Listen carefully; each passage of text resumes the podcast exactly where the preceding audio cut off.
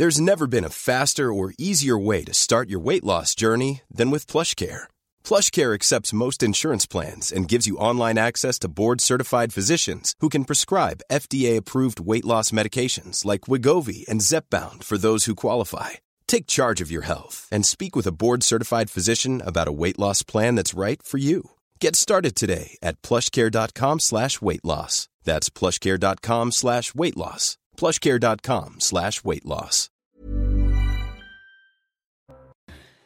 Il est 14h et bonjour à tous. Je suis ravie de vous retrouver. C'est parti pour une heure et demie d'émission. Au sommaire aujourd'hui, et si votre enfant participait à une sortie scolaire dans un camp de migrants de Calais, qu'en pensez-vous? Est-ce le rôle de l'école? L'initiative a été proposée par une prof de philo de Valenciennes et ça fait polémique. Un rat dans sa manche après avoir pris le métro, séquence tournée par nos équipes par hasard hier à Paris. Et avec la prolifération de cette espèce dans les rues, on se pose la question, au-delà de l'image dégradée pour Paris, quels sont les risques sanitaires? Et puis alors qu'on parle d'une neuvième vague Covid en France, des jeunes Chinois expriment leur ras-le-bol dans la rue, image rare hein, en Chine. Mais la politique zéro Covid, concrètement, ça veut dire quoi? Qu'est-ce que ça implique et quelle surveillance? Bien, vous entendrez le témoignage de nos correspondants à Pékin. Avant cela, on commence par le journal. Bonjour Mickaël. Bonjour Clélie, bonjour à tous. Et à la une de l'actualité, la centrale à charbon de Saint-Avold, de nouveau ouverte, fermée en mars dernier en raison de ses fortes émissions euh, en CO2. Elle a recommencé à produire de l'électricité hier matin. Elle est l'une des dernières centrales du parc français à fonctionner au charbon. Ce redémarrage doit permettre de sécuriser l'approvisionnement du pays pour faire face à la crise énergétique. Et toujours sur le sujet de l'énergie, Olivier Véran a félicité les Français pour leurs efforts. Il a précisé que la consommation électrique avait baissé de 5% par rapport à des températures similaires ces dernières années. On fait le point avec notre spécialiste éco, Éric de Riedmaten. 5%, ben écoutez, c'est toujours ça. Hein. L'objectif, rappelons-le, c'est 10% d'économie. Alors, euh, ça a été facile, j'allais dire, parce que euh, les températures ont quand même été assez clémentes euh, cet automne. Il n'y a pas eu de basses températures. Et puis surtout, la modération du chauffage, donc, a été automatique, si je puis dire. D'ailleurs, EcoWatt, vous savez, cette application permet de voir à tout moment où on en est. Eh bien, là, en ce moment, c'est vraiment le calme plat. Alors, l'objectif, rappelons-le, c'est 10%. Le, le porte-parole du gouvernement tout à l'heure a même donné un exemple. Il a dit, pour atteindre cet objectif, il suffira de baisser des plaques électriques de la cuisinière ou euh, de reporter le démarrage du sèche-linge. Euh, il faut éviter, sous-entendu, les périodes de pointe. Alors maintenant, concernant les coupures, est-ce qu'il faut s'attendre à des coupures cet hiver? Jusqu'à Noël, au mois de décembre, pas de problème, a-t-il dit. Peut-être après, peut-être après, y aura-t-il des, délestages Vous savez, le délestage, ce sont des petites coupures réparties sur tout le territoire, mais en tout cas qui ne touchent pas les personnes les plus sensibles. Le site EcoWatt, lui, donne une précision. S'il y avait des coupures, ce ne serait pas plus de deux heures par jour. Voilà, en tout cas pour le moment, seul le mois de janvier reste un, mois à risque. Merci Eric. Et direction à présent l'Assemblée nationale. On va retrouver Elodie Huchard qui se trouve euh, sur place. Elodie, au cœur des discussions cet après-midi, le temps de travail des députés. C'était le thème en fait de la conférence des présidents ce matin euh, à 9h effectivement à l'Assemblée euh, nationale. Alors il y a plusieurs pistes qui ont été évoquées par les députés. Alors par exemple ne pas siéger le vendredi ou le lundi, tout ça pour pouvoir aller en circonscription, qu'il n'y ait pas de séance de nuit qui aille au-delà de minuit ou encore la délégation de vote, c'est-à-dire que quelqu'un d'autre parmi les députés puisse voter à votre place. Alors on en a on a posé la question à un certain nombre de députés. Ce qu'on entend beaucoup ces derniers jours, c'est qu'il n'est pas question de dire que les députés veulent travailler moins, mais travailler différemment. Écoutez ce que disait euh, Yael Braun-Pivet, la présidente de l'Assemblée nationale à ce sujet. Il faut avoir de bons équilibres. Il ne s'agit absolument pas de moins travailler. Vous savez, quand on est élu de la nation, c'est une telle fierté que chaque minute que nous pouvons passer à œuvrer dans l'intérêt de nos concitoyens, nous la faisons. Et je ne connais pas un député qui rechigne à cela. Rien n'a été euh, décidé donc euh, pour l'instant. Yael Braun-Pivet va étudier les propositions et elle reviendra devant les présidents euh, des groupes pour leur expliquer quelles sont ces pistes. Elles devront être votées à l'unanimité. Merci Elodie Huchard en direct de l'Assemblée nationale. Les images sont signées Florian Pomme pour CNews. Dans l'actualité également, le procès du vol Rio-Paris au tribunal correctionnel de Paris avec le témoignage des familles des pilotes tués dans le crash. Noémie Schulz vous êtes sur place. Les frères et sœurs d'un copilote sont attendus à la barre cet après-midi. Oui, une famille hein, qui depuis 13 ans vit avec la douleur d'avoir perdu un proche et aussi avec le poids des critiques faites aux trois pilotes depuis le début du procès. D'ailleurs, euh, la compagnie, le représentant euh, d'Airbus continue d'expliquer que l'avion n'aurait pas dû décrocher que c'est la conséquence d'erreurs commises par les membres d'équipage. Des accusations que réfutent les avocats de famille des pilotes. Ils se sont battus jusqu'au bout pour tenter de comprendre ce qui se passait. C'est un sentiment d'ailleurs qui est partagé par la majorité des proches de disparus qui ont pu entendre les fameuses boîtes noires, les enregistrements des derniers échanges dans le cockpit et qui en ont acquis la, conviction que les pilotes avaient fait tout ce qu'ils pouvaient avec des informations euh, défaillantes. Tout à l'heure, la famille d'un copilote aura donc la parole. La semaine dernière, les audiences ont été marquées par la grande colère qui anime les parties civiles venues témoigner. Pour elles, la faute n'est pas à rechercher euh, du côté euh, des pilotes, qui en plus ne sont pas là pour se défendre, mais bien du côté des prévenus, Airbus et Air France, qui, on le rappelle, sont renvoyés devant le tribunal pour homicide involontaire. La baguette de pain bientôt au patrimoine immatériel de l'humanité. L'UNESCO doit statuer aujourd'hui sur la question, une façon de mettre en avant la culture et le savoir-faire français. Et puis un chiffre pour terminer, Clélie, dans notre pays, 320 baguettes de pain sont produites et consommées chaque seconde. Merci beaucoup, Michael Dorian. Et vous, vous achetez votre pain tous les, euh, tous les jours Une baguette Philippe Guibert, bonjour. sinon deux, bonjour euh, Clélie. sinon deux, oui, oui. Ah oui, tous les jours. Ça n'a pas trop augmenté encore. Un peu quand même. Hein. Un peu quand même. Gabriel Cluzel, j'en profite pour vous saluer. Vous sautez la bienvenue. Une baguette de pain, du pain tous les jours, frais ah Oui, c'est important. Oui, écoutez, j'essaie, mais euh, c'est pas toujours simple d'arriver à la fermeture, mais j'essaie, oui. Je suis d'accord, j'ai ce même problème. Jean-Claude, ça va Bonjour. Le pain bien cuit, c'est pour moi la clé, l'essentiel. Le pain doit être bien cuit, c'est cuit. Sinon, pas trop quand même. Hein, il faut qu'il soit cuit. On va parler d'une autre. La clé là. On va parler d'une autre drogue, si vous le voulez bien, ah. bien plus dangereuse que, le pain. Près de deux mois après le démantèlement du campement de Craqueux, c'était porte de la Villette, on parle du nord de Paris. Eh bien, nous sommes retournés sur place. Jeanne Cancard, Fabrice Elsner, nos équipes. Ils voulaient savoir si le problème avait été réglé ou seulement déplacé. Regardez le résultat. Sur cet ancien campement, porte de la Villette, plus aucune trace des toxicomanes. Si certains ont été placés dans des centres d'hébergement, c'est dans le 18e arrondissement de Paris, rue de la Chapelle et porte de Clignancourt plus au nord, que la majorité d'entre eux errent désormais. Seuls ou en groupe, ils sont de nouveau livrés à eux-mêmes, à la recherche des dealers. Inès a 24 ans. Depuis qu'elle a quitté le campement, elle continue de se prostituer pour s'acheter du crack. Un cercle vicieux, inarrêtable selon elle. Franchement, même si demain il pète tous les mots, on va se mettre à cuisiner nous-mêmes. Moi, je sais cuisiner. Hein. Moi, demain, il y a plus de je prends ma coque, je sais cuisiner moi-même. Ça sert à rien ce qu'ils font. Ça arrête rien du tout.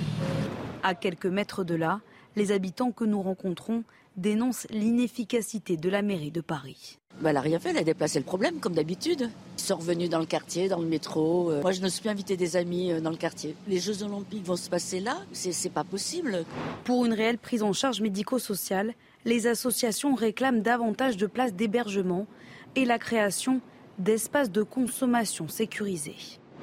Gabriel Cluzel, c'est pas la première fois qu'on se pose euh, la question, mais vous l'entendez là dans son reportage de, Jeanne Cancard et Fabrice Elsner, on les salue.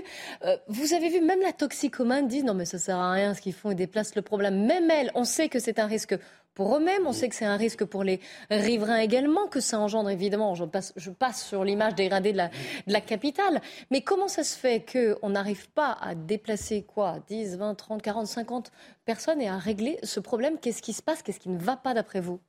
Euh, ce, qui, ce, que prouve votre reportage, c'est que tous les protagonistes savent que ce n'est pas la solution. Une fois de plus, c'est la politique de, de, de, la patate chaude. On l'utilise pour dans beaucoup de domaines. Hein. Le mistigré et la patate chaude, je crois que c'est devenu, le, ça pourrait être euh, frappé sur le fronton des mairies françaises actuellement. Et parce qu'on se dit, bon là, ces gens-là dans ce quartier-là n'en peuvent plus, on va changer de quartier. On, les comprend. Hein, et on les comprend et on est soulagé pour eux. Mais néanmoins, c'est d'autres euh, riverains dans un autre quartier qui subissent cela jusqu'à ce qu'ils n'en puissent plus non plus. Et on passe au suivant. Donc on voit bien que c'est pas c'est pas gérable. Euh, l'opinion publique, enfin, même les journalistes que nous sommes, hein, dans la façon de traiter l'information, on est un peu mitridatisé. Je sais pas si euh, vous voyez un peu la comparaison, mais à force d'avoir toujours les mêmes informations, on finit par se dire euh, bon, bah écoutez, c'est normal. Hein, c'est on, on s'habitue. Enfin, c'est pas normal, mais, on banalise, on banalise de, gérer cette situation, de se dire on va gérer, allez, 50 personnes et on va on va trouver une solution. Non, et, oui, oui, non, mais j'y viens. Mais ce que je veux dire, c'est que le dernier point, je, que je voulais souligner parce qu'il me paraît extrêmement important, c'est qu'il y a a un enfant qui a été agressé il n'y a pas très longtemps de cours préparatoires euh, par un toxico. Mais en juin 2021, il y avait également un enfant qui avait un enfant de deux ans qui avait été blessé à l'œil au jardin des. Se souvient, oui, oui. Voilà. Donc je ne sais pas, on attend quoi Qu'il se passe quelque chose d'infiniment plus grave. Régler eh bien, le problème, mais qui, qui, dirige dans ce pays? Qui est le pilote dans l'avion? Donc vous, vous montez directement à l'Elysée là? Ah bah écoutez, euh, il est question de mettre cette ville sous tutelle budgétaire. Peut-être qu'on la peut la mettre aussi sous tutelle sécuritaire. Il est un fait qu'aujourd'hui ces gens-là paient des impôts, ont le droit de vivre normalement. Ce sont des honnêtes gens, les riverains, et euh, ils n'ont pas à être prisonniers de leur quartier. Philippe Guibert. Partagez le, point de vue de, Gabriel Cluzel c'est oui, mais ce que, ce que ça reflète cette affaire, c'est qu'il n'y a aucune stratégie coordonnée ah oui, ça, ça, entre les différents niveaux de, de, de l'État pour traiter cet énorme problème, ce cancer qu'est la drogue dans notre pays. Alors la porte de la chapelle, pour toute personne qui y est passée récemment, comme c'est mon cas, où le taxi euh, ferme immédiatement euh, les portes du taxi dès lors que vous passez porte de la chapelle, et où vous voyez, vous comprenez très vite que les trafiquants euh, sont dans le quartier. Et effectivement, ça va être un problème parce que les, les, JO vont, enfin une partie, hein, bien sûr, des, des lieux qui vont accueillir les Jeux Olympiques vont être là-bas. Enfin, si les JO consistent juste, là aussi, à déplacer le problème pour le mettre dans un quartier qui sera moins visible au moment du JO, on n'aura rien réglé. Il n'y a pas de stratégie sécuritaire, sanitaire, préventif pour traiter le problème de la drogue qui va bien au-delà du cannabis dans ce quartier, parce que c'est le crack, euh, et que euh, on a des pouvoirs étatiques et locaux qui se renvoient la balle. On sait tous que les salles de shoot, enfin on a fini par comprendre que les salles de shoot n'étaient pas la réponse non, au problème. Je vais vous poser question, puisque les, euh, les, associations qu'on a interrogées disent voilà, c'est quand même une solution, il faudrait ces salles de, de consommation à moindre risque, elles disent d'ailleurs. C'est peut-être un moindre mal pour les toxicomanes, mais c'est absolument pas une réponse adaptée, y compris pour les toxicomanes, pour les traiter à long terme. Parce qu'on sait, c'est qu'avec ce niveau d'intoxication aux drogues, il faut un traitement en hôpital, en clinique. Il faut un traitement sanitaire de longue durée, pas simplement même si c'est un moindre mal, euh, avoir des personnes qu'on peut accueillir dans des salles de shoot. Ça ne résout pas le problème de l'extrême dépendance dont sont victimes ces personnes et qu'elles se sont infligées à elles-mêmes. Donc, il faudra bien une stratégie qui soit sanitaire, c'est-à-dire soigner des gens, les prendre en charge. Qui la, met en œuvre, cette stratégie? C'est forcément l'État avec les collectivités D'accord, donc on en revient à ce que disait Gabriel Et donc, de ce point de vue-là, je, je rejoins complètement Gabriel. C'est-à-dire que on joue effectivement à la patate chaude, dont tout le monde s'en envoie le problème, mais pendant ce temps-là, euh, le problème de la drogue, enfin des drogues en France ne fait que s'étendre, avec des mafias de la drogue. Alors là, sur le crack, je crois que l'origine est, sénégalaise, puisque le trafic passe par l'ouest de l'Afrique, et donc euh, utilise parfois des Sénégalais clandestins pour euh, revendre la, pour vendre la drogue. Et donc on constitue comme ça un point de fixation qui est épouvantable, qui est terrible pour le quartier et pour les riverains. Mais je ne crois pas qu'on s'en sortira sans une stratégie d'ensemble qui doit être sécuritaire, mais qui doit être tout autant sanitaire. Parce que ces 50 personnes dont vous parlez, je pense qu'elles sont plus nombreuses en réalité. c'est difficile, évidemment. Difficile. Il n'y a pas de comptage. Voilà, on n'a pas un chiffre exact. On est, bien, d'accord. Mais on sait bien et on sent bien qu'on se balade un peu dans le quartier qu'il y a peut-être des personnes qui sont dans un état d'extrême de, euh, difficulté, mais qu'autour comme des cercles concentriques, il y a des personnes qui ne sont pas dans l'extrême difficulté, mais enfin qui sont complètement mais ce intoxiquées. C'est que c'est quand même totalement illégal et que là, on a l'impression d'avoir un marché de la drogue à ciel ouvert. On sait pertinemment, pertinemment où ils sont. On sait très bien que ça deal. On sait très bien qu'il y a des gens qui consomment. Enfin bref, c'est. On veut dire, mais la police. Voilà, que. Juste une phrase. Que fait la police. Là, c'est caricatural. Vous avez parfaitement raison. Mais enfin, il y a plein d'autres endroits dans la capitale où là. Et aussi en France d'ailleurs, ailleurs dans d'autres villes de France. Hein, ça existe. Y on compris dans des villes moyennes où c'est marché à ciel ouvert. je peux vous citer des communes de la de la banlieue proche parisienne où le soir venu, vous savez trouver du cannabis. Mais c'est pas la même chose. C'est pas la même chose. J'oserais même de dire que ça n'a rien à voir. Le crack, en tout cas. Le crack, c'est la drogue du malheureux, c'est la, la, drogue du pauvre. Ça vaut quelques euros. Et vous avez vu cette malheureuse prostituée, elle fait son dans, dans le creux de sa main, avec son, briquet, elle chauffe son, le, son, son, morceau de crack qu'elle a, qu'elle a, qu'elle a payé quelques quelques euros. Enfin, c'est affligeant. Ah, c'est la misère. Mais c'est un triste. On a le sentiment d'un retour à la case départ avec peut-être, c'est ce que dit en tout cas la préfecture de police, quelques hébergements, si j'ose dire en moins, des gens qui, comme tu le souhaites, à l'évidence, c'est ce qu'il faudrait faire pour tout le monde, soignés, ben accueillis, et j'espère soignés, en espérant que ça puisse donner des résultats. Mais quand tu vois l'état de ces, ah de, ces, de ces malheureux, ça ne peut pas se comparer avec, je dirais, le trafic de drogue tout aussi condamnable, certes, mais qui est quand même très différent sur la oui, cocaïne. On parlait de, juste le Ça n'a rien à voir. Là, on a euh, on a une situation, je ne sais pas si euh, Laurent Nunez bientôt pourra nous donner quelques quelques détails. ça tombe bien, il y a une conférence de presse prévue en fin d'après-midi, à 18h30. Je pense qu'il aura, il aura quelques chiffres à nous donner. Je pense qu'il aura quelques chiffres à nous donner. Moi, je lui fais confiance a priori parce que c'est un, c'est, un gars qui sait. Moi, je l'ai connu à Marseille. C'est un gars qui sait euh, où il va et comment il faut faire. Mais là, on a, on a un problème d'une complicité extrême. Et encore une fois, faut pas tout mélanger avec le trafic de drogue, qui est une autre qui est un autre problème, je dirais presque plus grave, parce que les consommateurs, il y a une telle demande de drogue, entre guillemets, classique, qu'il y a un tel apport de cocaïne sur les marchés européens, on est devenu, j'ai vu un papier l'autre jour, hier ou avant-hier, on est, paraît-il, devenu la Mecque hmm. des trafiquants de drogue en tout genre. Bientôt, on va être mieux que les Américains. C'est pas, bon signe. C'est pas bon signe. Hein. mais... Euh, mais bon, c'est pas simple non plus. C'est différent, mais euh, il y a beaucoup de points communs. Ce sont quand même des trafics euh, euh, qui génèrent de l'argent pour les trafiquants, ah, ça, c'est évident. c'est pas les mêmes sommes. C'est, ils s'approvisionnent depuis des filières étrangères, donc il y a un problème avec nos frontières, c'est évident, la gestion de nos frontières.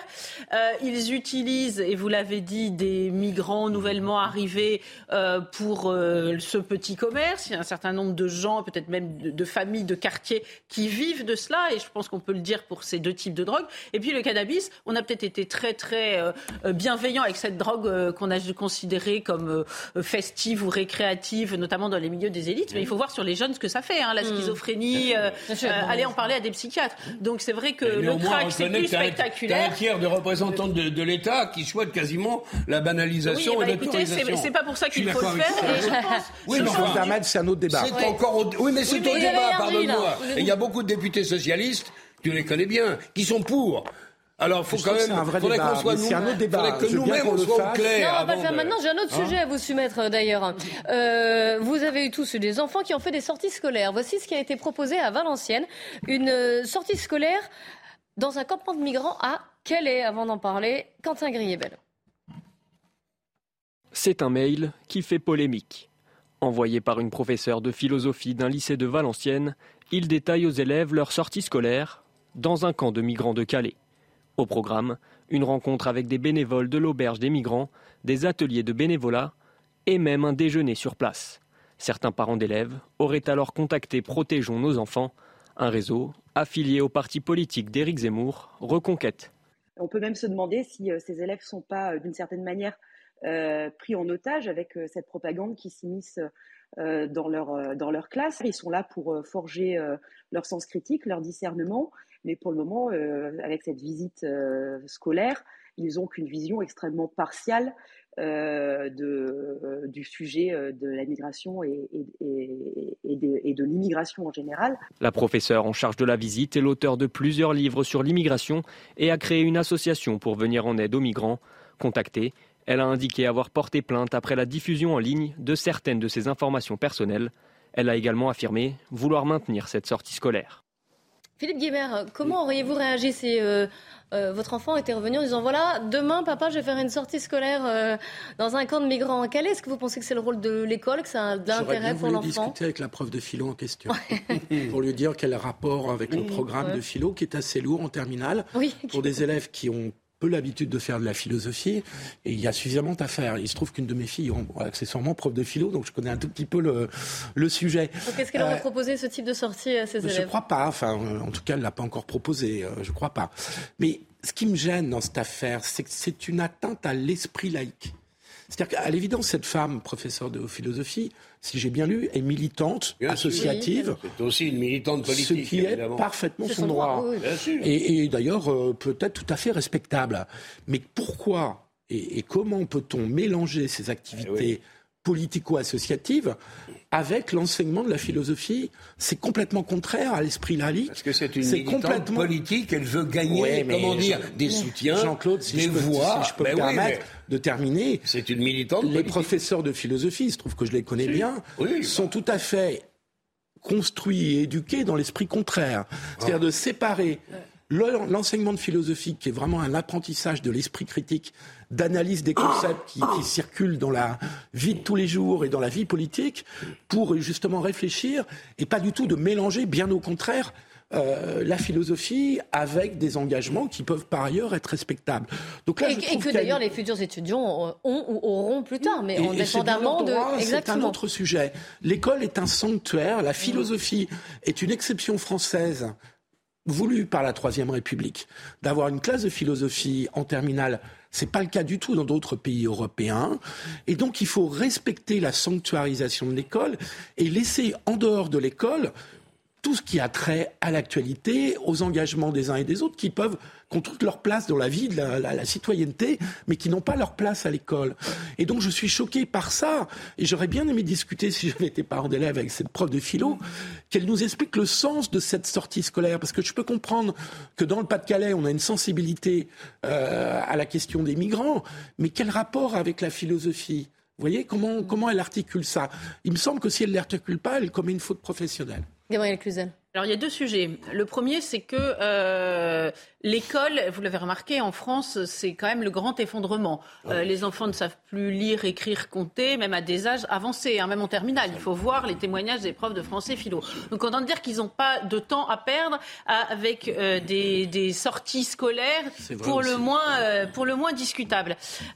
L'autre sujet, c'est que il y a un endoctrinement de la part de certains professeurs qui est profondément choquant. Oui, mais là, je reviens à ce que, ce que disait Philippe Guibert est-ce le rôle voilà, de l'école justement qui doit être et je crois que Philippe Guibert l'a dit, le rôle d'un prof de philo, c'est de faire réfléchir avec de la hauteur et certainement pas d'aller distiller son petit catéchisme auprès des enfants qui en plus, et c'est ça que je trouve euh, précis, très sournois, c'est que vous êtes dans une situation de subordination. Donc ça, vous n'avez vous n'avez rien à dire d'autre que euh, que d'approuver. Il faut savoir que c'est très compliqué de contester ce genre de choses. Moi, j'ai eu des exemples. J'avais interviewé des des parents dont euh, les enfants s'étaient vus infliger en première. Vous savez, en première, les enfants ils lisent pas beaucoup. Hein. Ils avaient trois bouquins à lire et parmi, il y avait un livre, Moi, migrant. Euh, enfin, vous voyez, c'était mhm. c'était le, périple, je ne sais plus le titre exact, je pourrais le retrouver pour la prochaine fois.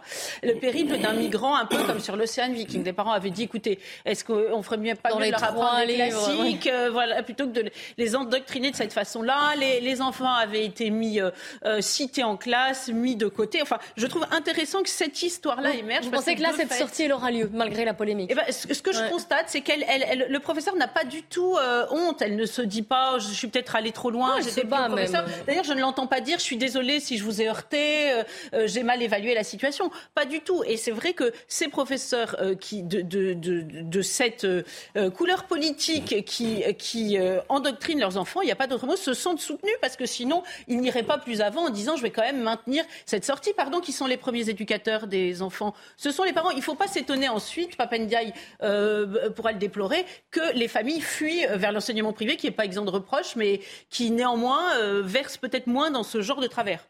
Jean-Claude Dacier. pour moi, que ce soit un prof de philo ou un prof d'histoire géo, euh, ce serait la même chose. Et je pense que ça peut se produire dans les deux cas ou dans d'autres cas. Je pense que le problème, il est justement, c'est l'un des mots graves, lourds de l'éducation nationale, c'est que vous avez une part que je ne sais pas euh, fixer, quel pourcentage, je n'en sais rien. Il y a, la parole, il y a un, certain nombre, comme le disait Gabriel, de professeurs ou d'instits qui sont devenus des militants et qui considèrent que leur rôle consiste aussi, bah, consiste aussi à endoctriner, à endoctriner les enfants. Cette professeure de philo, a le droit de penser ce qu'elle pense. J'aimerais aussi avoir quelques C'est vrai qu'on aimerait l'entendre. Peut-être qu'elle a voulu éveiller les oui, enfants. éveiller, bien sûr. Bien sûr qu'on éveille les enfants, mais pourquoi pas? Et j'aimerais d'ailleurs, à ce sujet-là, j'aimerais d'ailleurs à cet égard écouter le contenu de ses cours. Ça doit être assez gratiné. C'est une militante. C'est une fille qui considère que une femme, pardon, qui considèrent que l'on doit accueillir les migrants, quel que soit leur nombre, quelle que soit leur provenance, quels que soient les problèmes que nous rencontrons dans ce pays, pour les accueillir dignement et les traiter comme il convient lorsqu'on est face à des êtres humains, cette femme nie les, les, difficultés qui sont les nôtres et considère que sa mission, c'est d'essayer de gagner à sa cause le maximum euh, de ses élèves. En l'occurrence, ça doit être la même chose avec ses amis. Tu projettes vraiment beaucoup. C'est donc un dérapage complet de l'éducation nationale en la matière. Je, répète que j'aimerais l'écouter lorsqu'elle fait des cours, parce qu'il n'y a pas de raison qu'elle s'arrête à la sortie des cours et qu'elle recommence le samedi pour les, pour les sorties en groupe. Allons, allons. Alors, Philippe Guébert puis Gabriel Cluzel. Je trouve là, Jean, cher Jean-Claude, que tu fantasmes un peu sur. Oui, bah, bien sûr, bah, évidemment. Parce que la formation des, des professeurs de lycée, que je connais un petit peu, euh, ne conduit pas du tout à l'esprit que tu décris. Ah oui. Donc, il n'y a, pas de militants politiques. Euh, il n'y a pas de militants politiques à l'éducation nationale. Mais il y en a même euh, sur le oh. plateau de CNews. Ben oui, euh, bien sûr. Il y a des militants politiques, il y en a partout. Ben oui, ben oui. Pas la question, quand tu es professeur à l'éducation nationale, tu, fais attention à ce que tu fais et à ce que tu dis. Tu ne connais pas, la formation des non, maîtres. Mais d'accord. Alors, Donc tu veux absolument. la connaissance, n'en parlons plus. Tu veux absolument. On va laisser terminer, puis on va écouter Gabriel Cluzel. Non, mais il a le droit de défendre son avis. Ah, il se trouve que oui, je connais, euh, je connais un petit peu la façon dont sont formés les professeurs au lycée. Oui, bah oui, oui. Et, alors. Et donc je te répète, si je, je me fais le porte-parole de Jean-Claude Dessier, qui normalement se débrouille tout seul, mais euh, est-ce que voilà, est-ce que et c'est ce que vous bah, avez d'ailleurs vous avez dit au début de au début de l'émission, au début du sujet, est-ce que là l'esprit militantisme civique, citoyen, associatif, est-ce qu'il ne devrait pas rester Mais évidemment, c'est la définition de l'éducation laïque. Eh ben alors, donc il n'est pas respecté. Donc je vais finir ma phrase si ça ne dérange pas. Bien sûr. Euh, et donc euh, je dis simplement que les professeurs ne sont pas du tout euh, formés dans cet esprit-là. Après, pourquoi on ne peut pas, généraliser comme tu le fais C'est là où je suis en désaccord avec toi. J'ai dit que c'était une partie. Je n'ai pas généralisé. D'un exemple d'une professeure de philosophie, je dis moi-même qu'elle commettait, elle était à la limite de la faute professionnelle. Je dis simplement qu'on ne peut absolument pas généraliser, pas à partir de ce cas-là.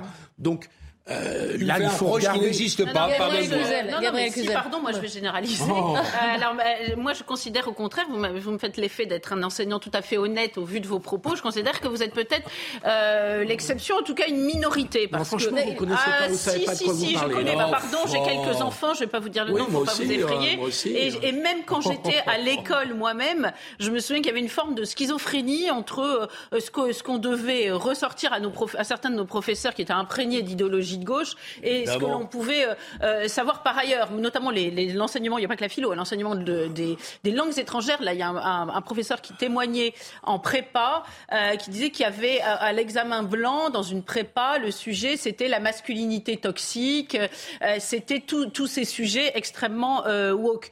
moi, je vous rappelle que Cédric ah, La masculinité toxique n'est pas un sujet woke. Ah si, la masculinité toxique. Elle existe en tant mais c'est quand même une façon extrêmement biaisée de, de, de, présenter un sujet à des élèves de prépa en anglais. Euh, parce qu'on peut, si on parlait de féminité toxique, je pense que ça en, choquerait plus d'une et plus d'un. Euh, je rappelle que quand l'Océan Viking était sur nos côtes, euh, Cédric Héroux, Cédric Héroux, le passeur, oui, qui avait... est intervenu dans une école à Luçon. Et là aussi, loin d'en avoir honte, il en a fait de la publicité. Donc il y a. Alors, dites-moi si je vous ne remettez pas, pas en cause la formation. Les migrants sont sur notre sol illégalement. Qu'il n'y ait plus de délit de séjour illégal depuis 2012 grâce ou à cause de François Hollande, chacun choisira. Euh, c'est une chose, mais ils sont néanmoins illégalement là. Soit ils ont déposé un dossier, soit ils sont en attente de. Enfin, vous, vous connaissez donc, le, le Viking, par exemple, est arrivé illégalement. Eh bien, montrer euh, en exemple des, des illégaux ou des gens ayant commis des actes illégaux à des enfants mineurs dans un pays ordinaire qui ne serait pas cul par-dessus tête, je pense que ça, ça devrait choquer. Et là, on voit bien que ce n'est pas le cas. Je suis même étonnée que cette, cette affaire émerge, tant elle est presque banale. Allez, je vous rappelle un rendez-vous, 18h40. Euh, le préfet de police de Paris, Laurent Nunez, qui sera l'invité de Punchline sur CNews en un mot, en un seul votre fantasme des enseignants de gauche ah, date de 20 ans. Regardez le ah vote, des, le vote des enseignants. C'est vrai, que maintenant, c'est vrai que maintenant, demandé de faire c'est vrai que maintenant on les cherche et on les forme en 8 jours. On est en grand progrès. Ne dites pas n'importe quoi. Et ensuite on parlera des rats. Alors c'est encore un sujet parisien et encore que, s'il vous plaît, s'il vous plaît, que auriez-vous dit si vous aviez trouvé un rat dans votre manche là en sortant du métro? Bah, Vous allez voir la séquence. Restez avec nous. Oh oui, ça. Il est 14h30 sur CNews, un point sur l'actualité. Adrien Spiteri. La centrale à charbon de Saint-Avold de nouveau ouverte, fermée en mars dernier, elle a recommencé à produire de l'électricité hier matin. Très émettrice de CO2, la centrale est l'une des dernières du parc français à fonctionner au charbon. Ce redémarrage doit permettre de sécuriser l'approvisionnement du pays pour faire face à la crise énergétique. Un policier frappé et étranglé à Châtenay-Malabry, ça s'est passé le week-end dernier. Plusieurs agents tentaient d'interpeller un adolescent de 14 ans. Il les a violemment agressés avant d'être maîtrisé. Le suspect a été interpellé et placé en garde à vue. Et puis le Mona Loa en éruption à Hawaï, une première en près de 40 ans. Cette éruption provoque des nuages de fumée en altitude au-dessus de l'île américaine, vous le voyez sur ces images. Pour l'heure, elle ne menace pas les habitations, mais les autorités et experts appellent à la prudence. Le Mauna Loa est le plus gros volcan actif du monde. Les images toujours impressionnantes hein, quand il s'agit d'une éruption. Le débat qui reprend avec aujourd'hui Jean-Claude Dessier, Gabriel Cluzel et Philippe Guibert. Vous allez voir cette séquence, vous allez voir ce, sujet hier. Vous savez, si vous habitez Paris, vous êtes passé par la capitale récemment, les rats sont un petit peu partout. Euh, et des rats qui sont de moins en moins effrayés par l'homme. C'est un reportage de Nicolas Vinclair et un récit de Mathilde Ibanez. Une scène à peine croyable à la sortie du métro parisien, alors que cette dame était en train de répondre aux questions de notre journaliste. Un rat est sorti de sa manche. Oh là là là là Il y a une souris dans votre sac. Quoi Il y a une souris dans votre sac, oui. Oh mon Dieu. Mais... Ah bah vous voyez, elle est, juste là. Ça alors, madame, vous avez une souris dans la manche. Regardez ça. En fait, c'est pas une souris, c'est un rat. Selon des scientifiques, à Paris, les rongeurs seraient plus de 6 millions, soit deux fois plus que le nombre d'habitants, un phénomène qui inquiète fortement. Le problème euh, de Paris depuis plusieurs années maintenant, c'est que les rats euh, arrivent en surface et, de façon massive. Et ça, ça devient un, problème euh, parce que bah, en fait, les rats, on a tendance peut-être à l'oublier, mais sont dangereux, sont propagateurs de maladies. et puis c'est c'est un indicateur aussi euh, effrayant du niveau de crasse et d'insalubrité de Paris. La ville de Paris a pourtant mis en place dès 2017 un plan d'action à grande échelle de plus d'un million d'euros qui est depuis régulièrement mis à jour pour tenter de les limiter. Alors vous allez revoir la séquence hein, tournée par euh, Nicolas Vinclair de cette femme qui répondait à une question, qui se demandait ce qui se passait dans sa manche, pourquoi elle sentait ça. Regardez.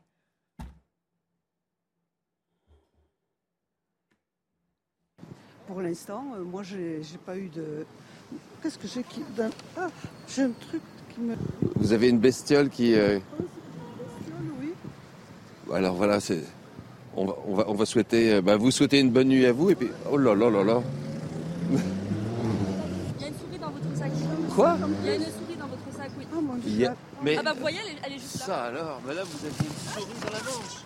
Regardez ça. En fait, c'est pas une souris, c'est un rat. Ah mon Dieu.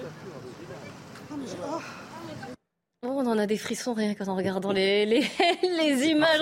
J'ai cru au début que c'était un, gag et une opération. Et pas du tout. Comment dire, montée par, euh, par le, le, journaliste et par cette brave femme. Mais quand on voit le visage ah de non, non, pas du tout. on ne peut pas y croire une seconde. C'est la réalité. Ouais. Alors on est en ligne avec Romain Lasseur, expert en espèces envahissantes. Bonjour, merci d'être en direct avec nous. On a beaucoup de vos questions à vous poser. Euh, expliquez-nous déjà pourquoi les rats prolifèrent à, à Paris. Qu'est-ce qui se passe depuis eh quelques ben, années?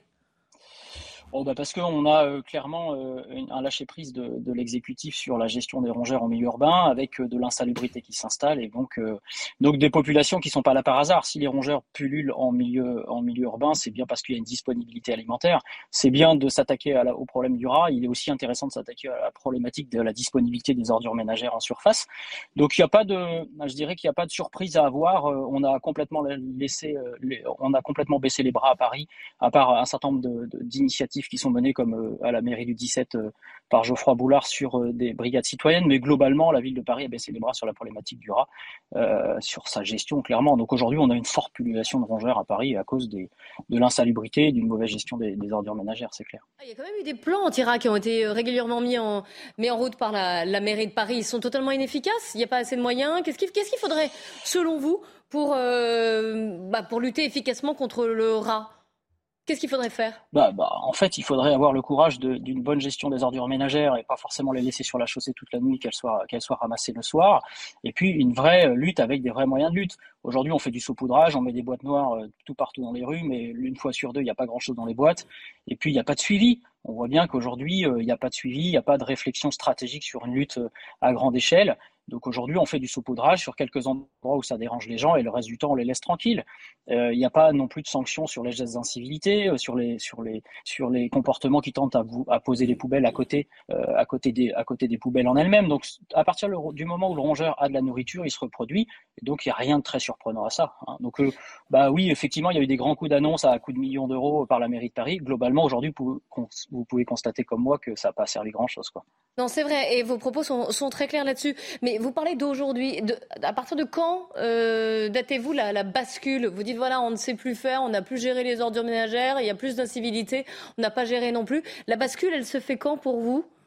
Vous constatez la dégradation Je pense que la bascule s'est faite euh, depuis 4-5 ans. Depuis 4-5 ans, on arrive vraiment à filmer des rongeurs en pleine journée. Je l'ai encore fait la semaine dernière euh, euh, au Hall. On arrive à filmer des rongeurs en pleine journée parce qu'ils ont de la, nourriture en pleine journée. La bascule, elle s'est faite depuis 4-5 ans, là où on a vraiment eu un, on a vraiment des services centralisés qui ont baissé les bras, avec une lutte qui n'est plus généralisée à, l'échelle de la ville, en se disant que finalement, on donne aussi raison à un certain nombre d'associations qui tentent à vouloir nous faire croire qu'il faut, les protéger.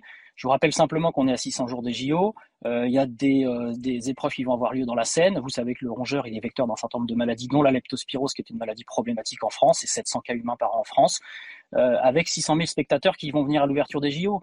Donc on a tendance à nous faire croire qu'il faut, qu'il faut apprendre à vivre avec ces rongeurs.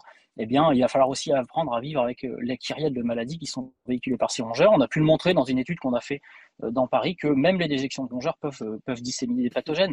Donc en 2023, Coupe de rugby, en 2024, les JO, quelle est l'image de notre pays et de la ville de Paris qu'on va vouloir laisser aux millions de touristes et aux millions d'étrangers qui vont venir fouler le sol de Paris? C'est quand même assez déplorable. On est en 2022, c'est quand même relativement déplorable. Le 1er décembre, les billetteries ouvrent, ça veut dire que le compte à rebours est lancé. Euh, que fait l'exécutif?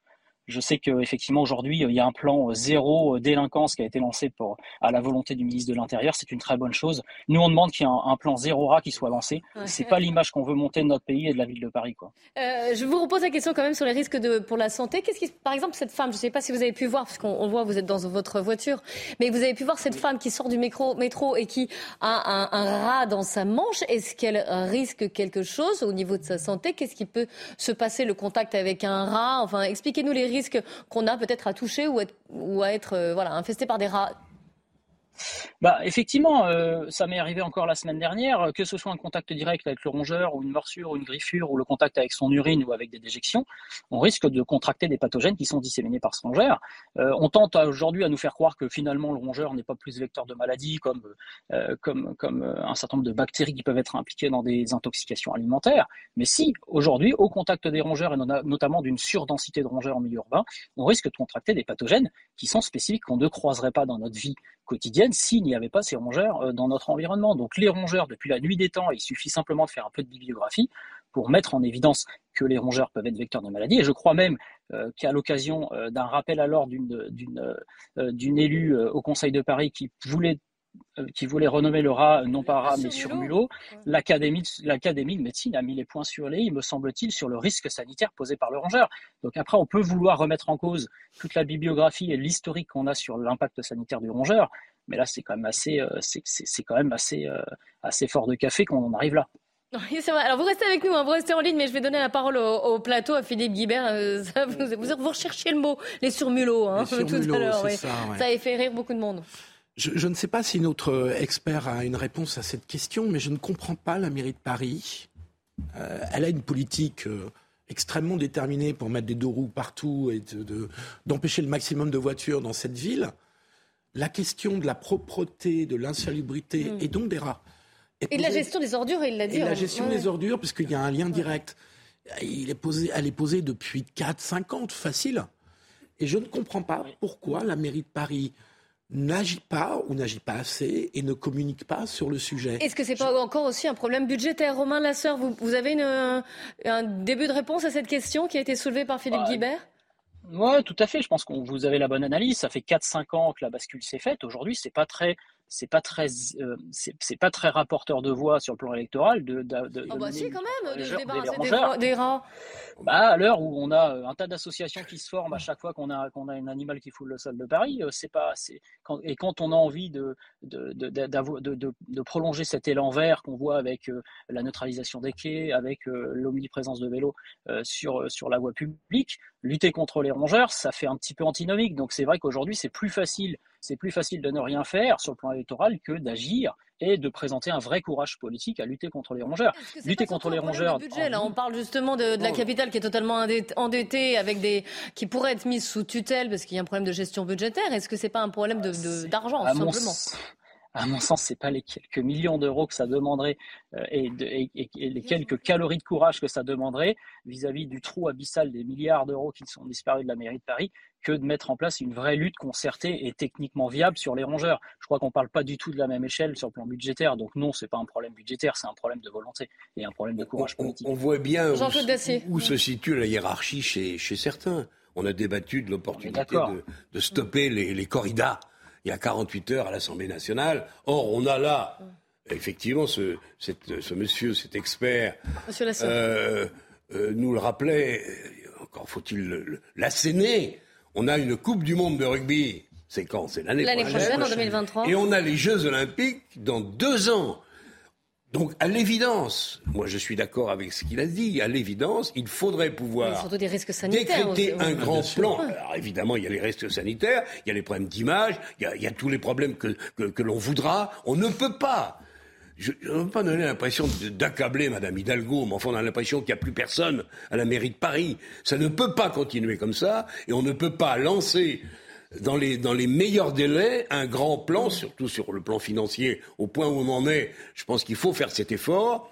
Euh, de manière à essayer de, je dirais pas d'éradiquer la totalité, on n'y arrivera jamais, mais au moins faire en sorte que les images qu'on a vues tout à l'heure ne soient plus possibles. Il n'est pas concevable que les rats se baladent jour et nuit et fassent à peu près ce qu'ils veulent, parce qu'à la mairie de Paris, on dort debout. Ça n'a aucun sens, vraiment aucun sens. Romain Lasseur, si vous êtes encore en ligne avec nous, il y a d'autres villes quand même qui, ont ce problème de rats. Comment, comment ça a été géré, que ce soit en France ou, peut-être dans d'autres capitales euh, du monde hein bah, effectivement, j'ai la chance d'avoir un petit peu voyagé sur cette problématique du rat, puisque je suis particulièrement expert sur, sur, le rat brun. Alors, moi, je l'appelle pas sur Mélo, je l'appelle rat, je regarde le problème en face. Euh, je vous rappelle simplement, effectivement, qu'il y a un certain nombre de capitales européennes, voire même de capitales mondiales, qui prennent le problème en face, qui œuvrent à une meilleure gestion des ordures ménagères sur le sol et qui œuvrent à une vraie régulation des populations de rongeurs. On n'est pas là pour les, les éradiquer. Le rat, il a sa place dans la biodiversité urbaine. C'est pas une question.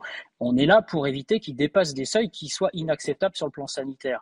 Je vous rappelle simplement que la première impulsion qu'on vient de recevoir, notamment des autorités françaises, c'est la mise sous clé, en tout cas l'interdiction pour les particuliers de pouvoir accéder à des produits de lutte contre les rongeurs par eux-mêmes.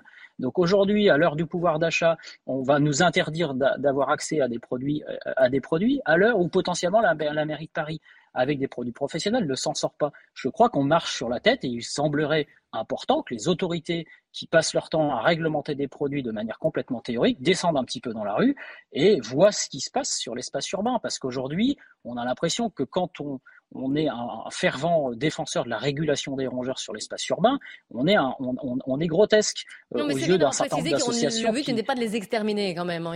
Bah, bien, sûr. Mais, c'est important de jamais, préciser parce que bah, vous avez Gabriel Cluzel.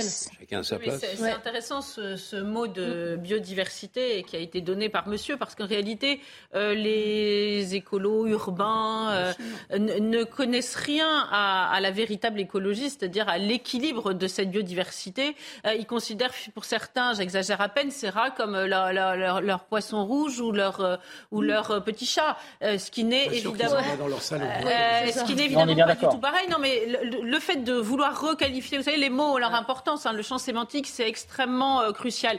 Les, les, appeler sur mulot, ça a fait beaucoup rire, mais en fait, ça, donne tout un état d'esprit. Et je crois que si les Parisiens, du reste, sont si finalement passifs, hein, parce qu'ils se rendent compte que ça va pas, mais ils sont pas si râleurs que ça, parce qu'on les, on les a un petit peu endoctrinés en leur disant oh là là c'est pas bien si vous êtes anti-rat, vous êtes un peu réactionnaire. C'est quand même comme, comme quand on veut rouler en voiture et vous voyez toutes ces sortes de choses. Sauf qu'évidemment aujourd'hui nous sommes dépassés quand je pense que la, Paris c'est la ville du baron Haussmann qui avait voulu assainir précisément toutes ces rues et qu'aujourd'hui nous, nous avons une véritable régression. C'est assez terrible. Merci beaucoup Romain Lasseur d'avoir participé à cette émission et de nous avoir éclairé donc sur les, les rats.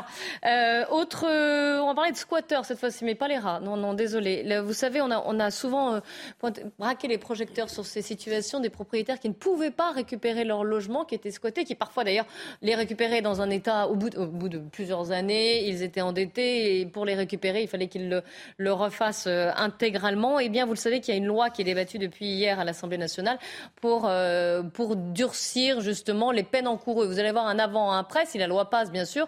Mais avant, pour un squatter, c'était le risque de 15 000 euros d'amende et un an de prison. Si cette proposition de loi passe, ça passera à 45 000 euros d'amende et trois ans de prison. Je vous promets, vous allez voir les, euh, les cartons, ça sera euh, beaucoup plus clair. Et euh, le député Renaissance de Réloir qui soutient cette, ce texte, cette proposition, était l'invité de Pascal Pro ce matin sur CNews. Écoutez-le. Lui, ce qu'il veut, c'est aussi accélérer les procédures d'une sanction pénale qui est de 3 ans de prison, 45 000 euros d'amende, si vous sortez quelqu'un d'une propriété, mais y compris si c'est un locataire de bonne foi. C'est pour ça que c'est un peu compliqué. C'est que ce, ce, délit-là dont on parle, que l'on mm. veut nous euh, réduire pour les propriétaires, il s'applique aussi si vous avez un locataire de bonne foi qui paye et que vous le mettez dehors. Nous, on ne va pas toucher ces cas-là. Ce qu'on veut viser, c'est le cas où le squatter. Exactement. Le squatter, c'est pas le locataire, c'est deux choses différentes. On essaye de le rédiger de telle sorte qu'on rééquilibre les peines. L'objectif, c'est de réduire les délais, Monsieur Pro. Donc, mm. on, va dans ce sens-là. On fait le maximum. Et il y a deux cas. Le squatter, vous avez déjà une procédure express. Et en tout cas, c'est le locataire mauvais payeur, sur lequel là, on va laisser quelques mois à la personne pour se retourner s'il y a un accident de parcours.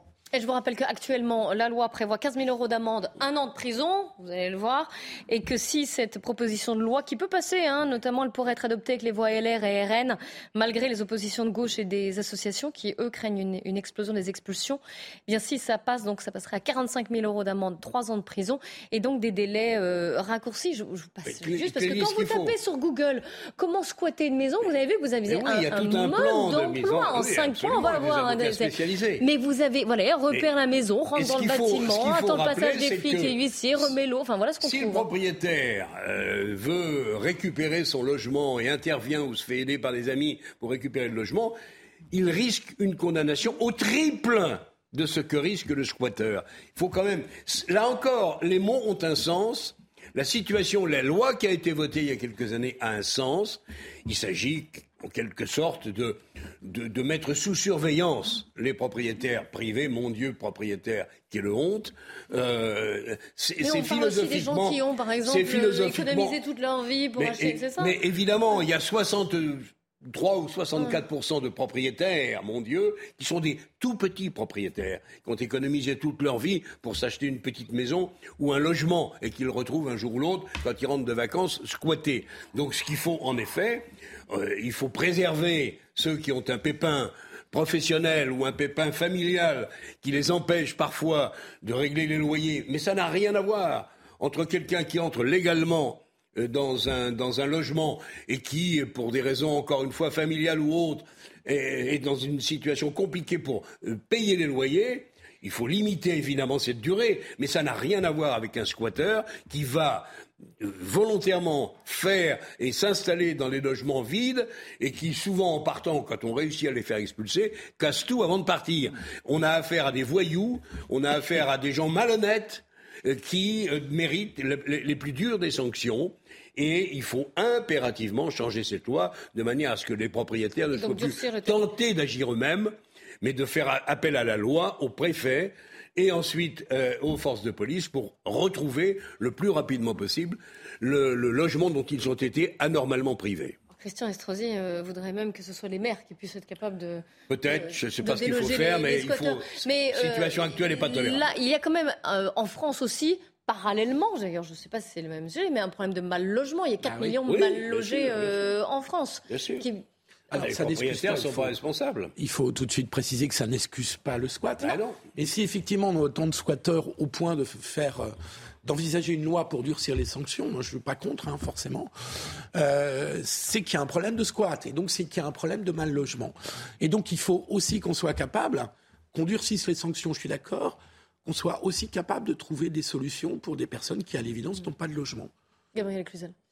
Euh, non, ce qui est intéressant, c'est qu'on voit qu'on s'y était déjà intéressant ou inquiétant euh, attaqué une première fois. Moi, on m'avait raconté que la loi Vargon, ça allait être formidable. Oui, J'avais des démonstrations par A plus B. Il n'y a pas si longtemps que ça allait tout régler. De fait, ça n'a rien réglé puisqu'il faut euh, se remettre à l'ouvrage. On a quand même un problème dans notre pays avec la notion de propriété. Je, je, vais vous paraître peut-être très provocante, mais je vais revenir sur ce que vous avez dit tout à l'heure. Vous avez dit, oui, il y, a quand même aussi des, des, petits propriétaires. Mais quand bien même ce seraient des grands propriétaires, il y a des gens qui ont travaillé toute leur vie. C'était le principe de la méritocratie aussi française pour acheter une grande maison. Mais c'est pas des délinquants. Ils ont droit d'en Il y a une espèce d'esprit Robin des Bois aux petits pieds qui fait qu'aujourd'hui, euh, il faut cette image peut-être justement une image d'épinal. Vous avez raison. voilà, propriétaire, c'est forcément quelqu'un de, très riche. Non, Exactement. Il y a des petits propriétaires. Vous avez infiniment raison. Mais la propriété est une, devrait être une chose sacrée parce que tant que les gens n'ont pas volé leur bien pour l'acquérir, eh bien, euh, il est à eux. Et c'est en ça que c'est assez scandaleux. Et pourquoi aujourd'hui certains peinent à intervenir hein C'est parce que ils ont, ils, euh, même les maires, s'ils avaient l'autorisation, comme vous le disiez, ce que réclame euh, M. Estrosi, eh bien, euh, ils, ils, y répugneraient parce que ils savent que les squatteurs dévoient toute notre émotion, tout notre sens de la charité. Par exemple, ils font sortir en premier les enfants. Il y a, vous savez, il y a toute l'image qui peut être un peu instrumentalisée. Donc, je suis sûre que le, les maires serait extrêmement réticent à faire, euh, à appliquer faire appliquer ce genre de choses. Par ailleurs, vous disiez oui, mais il y a des squats parce que euh, parce qu'il y a des gens, y a, on n'a pas assez de logements. Alors premier point, c'est pas en, en, favorisant les squats qu'on va euh, tranquilliser les propriétaires. Il y a beaucoup de propriétaires qui veulent plus louer parce qu'ils se disent mmh. oh là là, c'est des ennuis sans nom. Les squats, en plus maintenant les, les, les passoires thermiques, là on va plus avoir le droit de louer. Les, les, loyers impayés. Et par ailleurs, il y a des gens très honnêtes. Heureusement qu'on n'a pas besoin d'avoir recours aux squats quand on est pauvre et honnête. Et il y a encore dans notre mmh. pays euh, des, des, recours autres que le squat. Je voudrais pas qu'on laisse imaginer que les squatteurs sont tous sortis d'un roman de, de des, misérables ou de Charles Dickens. C'est une réalité. le mal logement en France, c'est une réalité. ça n'a rien à voir avec les squatteurs. Allez voir les squatteurs pour voir un peu leur profil. Ça n'a rien à voir. Pas du tout la question de défendre le squat. C'est évidemment scandaleux et il est tout à fait normal qu'on durcisse les sanctions là-dessus. Encore une fois, alors, sais bien d'augmenter les amendes, mais enfin, euh, je ne crois pas que les squatteurs quels que soient leurs défauts par ailleurs, soient richissimes. 45 000 euros d'amende, il risquerait, si la loi passe, encore une fois, 3 ans de prison. Hein. Il peut, ça peut sans doute faire de la prison, mais de payer une amende de 45 000 euros, je... Oh, ils sont parfois moins malheureux qu'on ne le croit. Hein. Ouais, enfin, Jean-Claude, soyons sérieux. Un squatter, il ne va pas payer 45 000 euros. Réalités, les réalités, il ne va pas payer 45 000 euros d'amende, de, de, de, ça me paraît enfin, ce sont des gens qui arrivent parfois de l'étranger. Oui, bien sûr, ils ne savent pas très bien. Mais oui, enfin, bon, on peut avoir une vision naïve des choses. Il y a aussi les réalités. Enfin, il faut quand même pas avoir une vision justement réaliste. Ils vont pas payer 45 000 euros, à mon humble avis. Et donc, il y a quand même une question du mal logement. Et euh, c'est bien de, sanctionner le squat. Ça serait bien de trouver des solutions parce que c'est un problème. Partir plus vite. C'est un problème qui est euh, soulevé par euh, des, depuis des dizaines d'années euh, et qui ne fait que s'aggraver par des associations sur le logement et donc et de lutte contre la pauvreté. Et donc c'est une question pendante et il ne suffit pas de sanctionner encore plus les squats, même si c'est nécessaire. Je suis d'accord et je vois très bien ce qu'il y a derrière ton discours, qui est au fond que bon, je suis bah, d'accord. Ce qu'il y a derrière mon je discours, suis d'accord. Il faut quand même loger les gens. Quoi. Oui, voilà, c'est ça. Donc on, va les, on les loge gratuitement et l'affaire est entendu. Non, pas euh, Il y, a une difficulté, si tu veux, c'est que, euh, encore une fois, euh, quand tu as affaire à des gens qui s'installent et que tu mets deux ans à trois ans pour récupérer ton logement, là, ça, ça, ça va plus du tout. Et tu as raison, peut-être que l'amende sera euh, euh, probablement jamais payée. Mais au moins, si elle oblige les squatteurs à partir dans les meilleurs délais, pour ça, il faut que le préfet prenne une décision rapide. je suis d'accord là-dessus. Eh bien, c'est l'assemblage de ces décisions qui peut-être permettront euh, de, régler plus rapidement qu'aujourd'hui les problèmes. Reconnaissons quand même qu'il y a une certaine, comment dire, imprégnation égalitaire dans ce pays qui fait que les propriétaires, quels qu'ils soient, petits ou grands, n'ont pas bonne presse. On le reconnaît oh, entre nous. Pas, il y a 60 C'est pas terrible quand même, oui, mais propriétaire, c'est pas 60 des cher ami, propriétaire, c'est pas bien vu. Non, c'est un peu comme chef d'entreprise. des Français qui sont propriétaires dans notre pays, cher Ben oui, cher ami. Et, les 40, et les 40 qui restent leur reprochent. L'imprégnation égalitaire, si tu veux, il y a quand même 60 Allez, on reprend notre, notre débat, ce sera sur l'actualité à l'international. C'est le rêve de tout 300 morts en Iran, vous avez suivi ces manifestations et on en parle euh, régulièrement sur euh, CNews. On fera le point, on parlera également de la, la, politique zéro Covid en Chine. Vous savez que des, alors plutôt des jeunes chinois sont descendus dans la rue, des euh, feuilles blanches à la main pour protester contre cette politique, contre cette surveillance. Ils demandent aussi la démission de Xi Jinping. C'est assez rare pour être noté, évidemment. On en parlera juste après la pub et surtout le journal de 15h. On sera en direct aussi des questions au gouvernement de l'Assemblée nationale. Alors restez bien avec nous. À tout de suite. Il est 15h, bonjour à tous et bienvenue sur le plateau de CNews où ça discute, ça discute. Euh, on va reprendre notre débat en attendant le point sur l'info, le journal avec Mickaël Dorian. Rebonjour Clélie, bonjour à tous. Olivier Véran appelle les Français à se faire vacciner contre le Covid-19 et la grippe. Il a mis en garde les Français après le Conseil des ministres contre une recrudescence de l'épidémie afin d'éviter des tensions dans les hôpitaux. Écoutez le porte-parole du gouvernement. On constate depuis plusieurs jours une recrudescence des cas de Covid-19 ainsi que de grippe et nous sommes toujours dans l'épidémie de bronchiolite. Pour chacun d'entre nous, les gestes barrières euh, peuvent paraître un peu loin, la vaccination un souvenir tout aussi lointain. Et pourtant, c'est bien dans ces moments-là qu'il faut redoubler de vigilance, retrouver les solutions qui nous ont permis de passer les différentes vagues de Covid-19. L'épidémie de Covid, je le disais, semble repartir. Le taux d'incidence est en hausse de 40% depuis la semaine dernière. Et euh, nous ne voulons pas que cela s'ajoute à une épidémie de grippe, puisque la tension sanitaire pourrait alors devenir importante sur nos hôpitaux. Alors faut-il craindre une neuvième vague de l'épidémie de Covid-19 en France alors que les contaminations se multiplient? La campagne de vaccination piétine chez les plus de 60 ans. Reportage de Solène Boulan et Nicolas Winkler. À peine plus d'un tiers Selon Santé publique France, seulement 30% des plus de 60 ans sont considérés comme protégés par la vaccination contre le Covid. Ouverte depuis le 7 avril dernier aux seniors, la quatrième dose peine parfois à convaincre. C'est vrai que j'ai eu un petit relâchement qui, et je crois que je ne me suis pas renseigné sur la dernière possible. Moi, je ne suis pas à jour du tout. Moi, j'étais obligée de me faire vacciner parce que j'entrais pour une opération. J'allais à l'hôpital, mais sinon, je pense que je ne me serais pas vaccinée.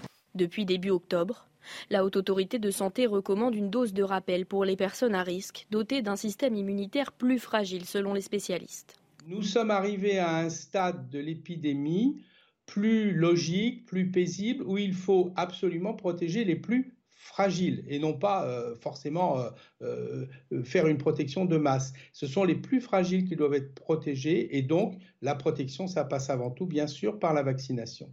Pour rappel, les pharmacies peuvent désormais administrer les vaccins sur prescription médicale. Une restauratrice condamnée à verser 600 euros d'amende. En mai dernier, elle avait refusé à une femme voilée de rentrer dans son établissement d'Endai, dans les Pyrénées-Atlantiques. Elle devra également effectuer un stage d'apprentissage de la citoyenneté et verser 1800 euros de dommages aux parties civiles. Écoutez son avocat, maître Jacques Tourner. La société évolue et la distinction entre euh, le sacré et le culturel n'est pas toujours faite. C'est ce que j'avais soutenu. C'était euh, différent. Euh, une culture, une religion, et quand on mélange culture et religion, eh bien, ça donne des décisions de cette sorte. Mais ça, c'est une question d'appréciation souveraine. Et on verra si c'est définitif ou bien si on remet la question devant la Cour d'appel. Dans le reste de l'actualité, un élagueur acquitté en appel par les assises de Haute-Corse. L'homme de 26 ans avait été condamné à 18 ans de réclusion criminelle en première instance pour un assassinat commis en juin 2017 à Cargèse, en Corse du Sud. Les précisions de notre correspondante en Haute-Corse, Christina Luzzi.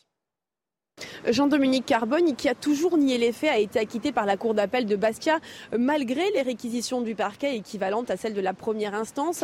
En effet, le ministère public avait requis 18 ans de réclusion criminelle contre, je cite, un garçon qui a menacé de mort la victime avant les faits, cherchait à se procurer un alibi auprès de sa petite amie de l'époque, donné plusieurs versions sur ses activités le soir des faits et qui aurait avoué le crime à son ami, selon les déclarations de ce dernier. Les avocats de la défense ont quant à eux plaidé l'acquittement. Avait qu'un élément dans ce dossier, c'est la rumeur, et on ne condamne pas sur la rumeur, déclarait euh, Maître Amal Kenbib, l'un des avocats de l'accusé après l'audience. À la barre, son confrère Yves Levano avait plaidé la taille insuffisante de son client pour être le tireur. Pour rappel des faits, le soir du 7 juin 2017, euh, Karim Absi, âgé de 27 ans, avait été abattu chez lui dans le petit village de Cargès en Corse du Sud. La victime sous bracelet électronique avait été condamnée à 3 ans de prison pour violence volontaire avec arme et à 7 ans de prison pour vol avec violence. Jean-Dominique Carbone a été libéré dans la soirée à la suite de l'audience après euh, quatre années de détention. Il peut aujourd'hui prétendre à une indemnisation des services de l'État.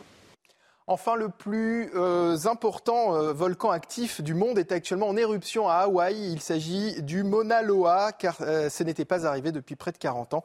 Les nuages de fumée sont visibles à 70 km à la ronde. Les habitations ne sont pas menacées, mais les autorités et les experts appellent à la prudence. Voilà pour l'actualité. La suite de la belle équipe avec Clélie Mathias et ses invités.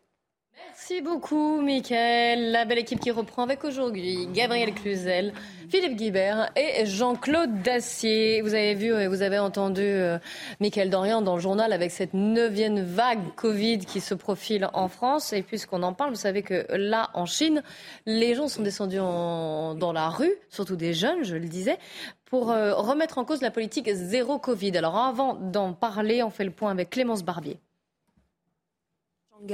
Le calme est revenu, partiellement. Un homme est interpellé par la police.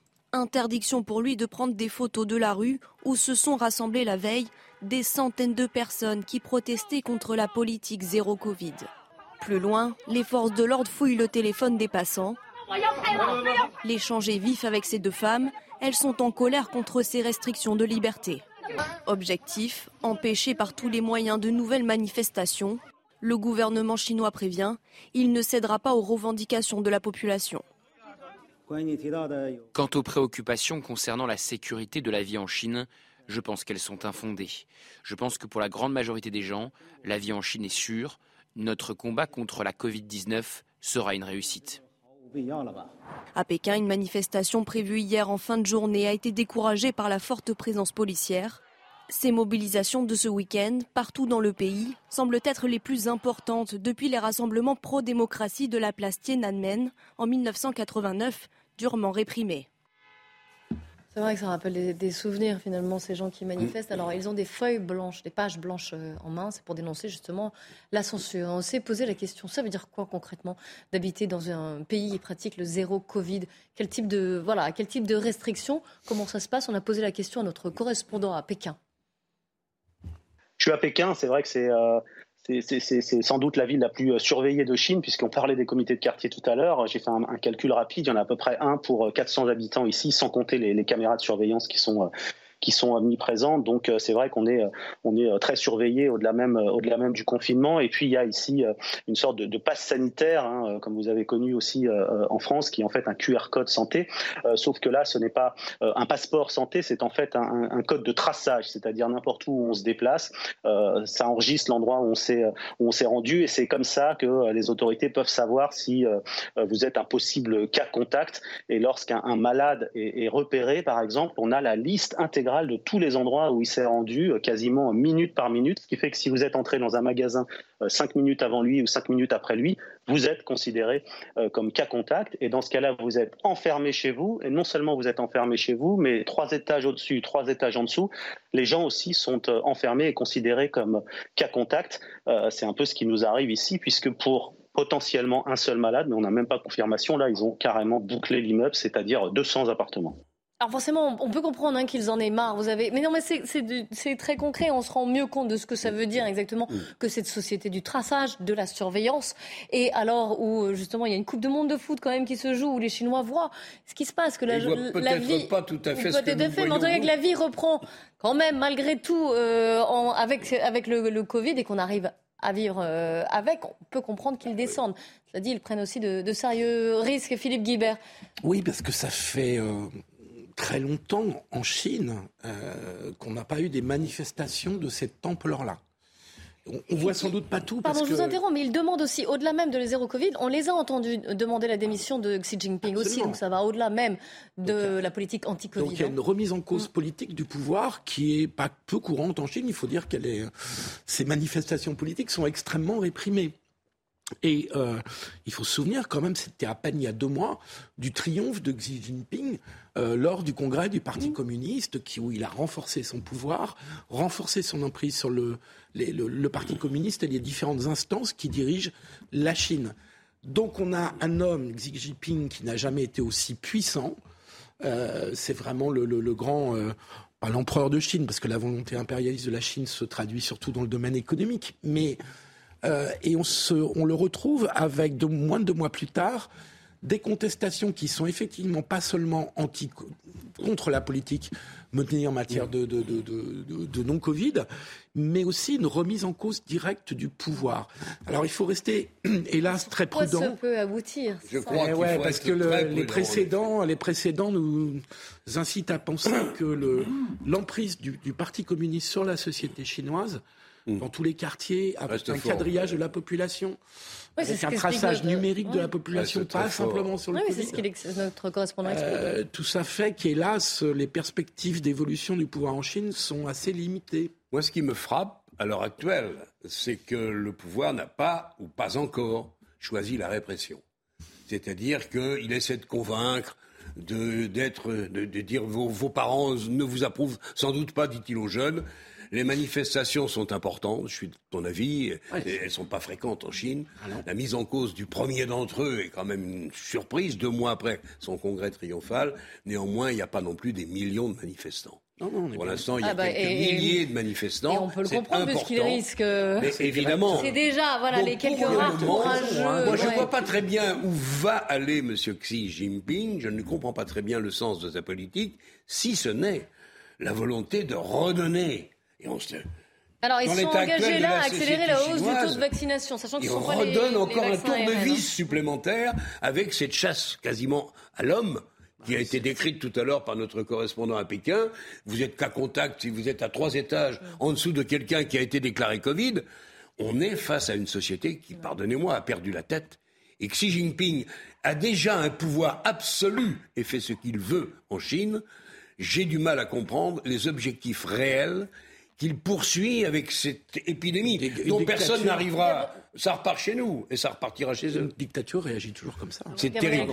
Là, Ils, ont, dit, on va en, réaction, ils ont dit, on va augmenter le taux de vaccination, notamment chez les, plus âgés. Mais une dictature, elle a toujours un beau motif hein, pour euh, verrouiller euh, euh, ces populations. Là, il se trouve que c'est sanitaire. C'est pour ça, du reste, qu'il y avait un, vrai regard critique et, heureusement. Et d'ailleurs, je considère moi qu'on n'en a pas du tout fait l'inventaire sur les mesures qui ont été prises en France en partant du modèle chinois, hein, parce qu'on a fait du psittachisme. On s'est dit ah bon, ça a démarré chez eux, il faut faire comme ça. Alors on va verrouiller tout le monde. Et objectivement, il y a une question de liberté chez nous euh, qui n'est évidemment pas comparable à ce qui se passe en Chine. Nous sommes d'accord. Mais néanmoins, oui, mais le modèle a été pris. Pardon, on a les gens ne pouvaient pas sortir de chez eux. Il y a eu une restriction des libertés qui est, qui est importante et qui a été à ce, à ce moment-là calquée sur ce que faisait la Chine. Peut-être que ce serait parti d'un autre pays, on aurait fait une gestion différente. Il y a des voix qui commencent à monter là-dessus. Et peut-être que dans dix ans, on pourra en parler de façon Il n'y a pas que la France qui a pris ces mesures de confinement d'ailleurs. Complètement. Vous avez infiniment raison. J'ai vu mais, personne partir en prison. Euh, non, non, non, bah attendez, euh, il y a, vous voyez, dès qu'on en parle, on ne peut pas euh, ah, le, faire de façon euh, simple et factuelle. Il y a objectivement des gens qui ont parlé du droit de propriété, qui n'ont pas pu aller chez eux, même s'ils étaient à, parce qu'ils étaient à plus de quelques kilomètres, on ne pouvait pas sortir de chez soi. Enfin, il y a eu des contrôles qui ont été faits. Il parlait de QR code, ce brave monsieur qui est, qui est en Chine. Nous avons eu la même chose. Hein. Vous rentriez dans un restaurant, vous disiez, bah, donnez votre QR code, comme ça vous préviendrez un traçage minute par minute sur toutes Alors, on peut trouver tous ça. les magasins, tous les lieux, il l'explique très bien. Vous avez raison, mais il y a eu un, calcage ouais. soft ou, euh, ou minimaliste. Mais alors, venons-en à la Chine, donc, mais oui. euh, en France, oui, mais néanmoins, je tenais à le dire. Alors sur la Chine, moi, je remarque qu'on fait toujours montre d'une extrême euh, tolérance vis-à-vis de ce qui se passe en Chine. Et, et pourtant, c'est profondément choquant. Les Mm. pauvres Chinois, c'est comme si on avait admis que finalement, euh, ils ne pouvaient pas relever la tête. Et c'était ainsi. On fait toujours du commerce avec la Chine. On s'intéresse jamais de la restriction du liberté. C'est quand même des gens, peut-être euh, à cause de, de notre regard euh, bienveillant sur le Parti communiste, d'où qu'il soit, mais c'est quand même des gens, souvenez-vous de la politique de l'enfant unique, parce que ça a été violent. Euh, Aujourd'hui, pourquoi la Chine manque de, de femmes Parce que... euh, Non, mais si vous voulez, on de la a tout- politique des pays voisins. bah voilà, oui, bah oui, un mais on le fait bien avec la Russie. Mais Alors ça apparemment, fonctionne on le comme fait pas, on le fait pas avec la Chine. Donc je remarque que c'est toujours hémiplégique. Là, euh, vous avez On raison de dire. Jean-Claude, pardon? Je nous trouve de plus en plus critique en tout Bah, cas. mais de Oui. plus en plus critique, mais ça peine à monter. Vous reconnaîtrez qu'on est plus critique avec d'autres pays. Je ne sais pas pourquoi la Chine, on a toujours une forme de bienveillance. Peut-être parce qu'on a besoin d'eux commercialement, je n'en sais rien, parce qu'on Au on est on a pieds été et poings liés. sur la Chine. Oui, on a été Ah oui, très ouais, c'est ce qu'elle dit Chine. Oui, oui, Voilà. c'est ce qu'elle dit, exactement. Exactement. Merci Alors, en tout cas d'avoir voilà. participé à ce, à ce débat. On se quitte en musique avec euh, le nouveau Ah titre, oui. ah oui, le nouveau titre de Christophe Maé euh, qui s'intitule Le pays des merveilles. Christophe Maé qui va faire son grand retour, nouvel album, une tour- Eh ben, ça tombe bien, c'est pour vous, c'est pour vous. Puis après le débat continue. Nelly Denac et ses invités pour 90 minutes info. Elle reviendra sur le reportage tourné par nos équipes dans ce campement ce, qui a été démantel- démantelé dans le nord de Paris, un campement où il y avait beaucoup de toxicomanes et en fait, vous allez le voir, le problème n'a été que déplacé. Restez bien avec nous sur CNews. Regardez votre programme avec Samsonite Proxys. Légère, résistante, durable. Une nouvelle génération de bagages. Ouais, la vie c'est comme un cocktail, chérie, sucré amer. Buvons la vie à la bouteille, chérie, allons prendre l'air. Du côté du Cap Vert, du côté du Cap on a écouté la mer, a écouté la monde. Y a des voix là-bas qui voyagent, chérie, mets de l'amour dans tes bagages.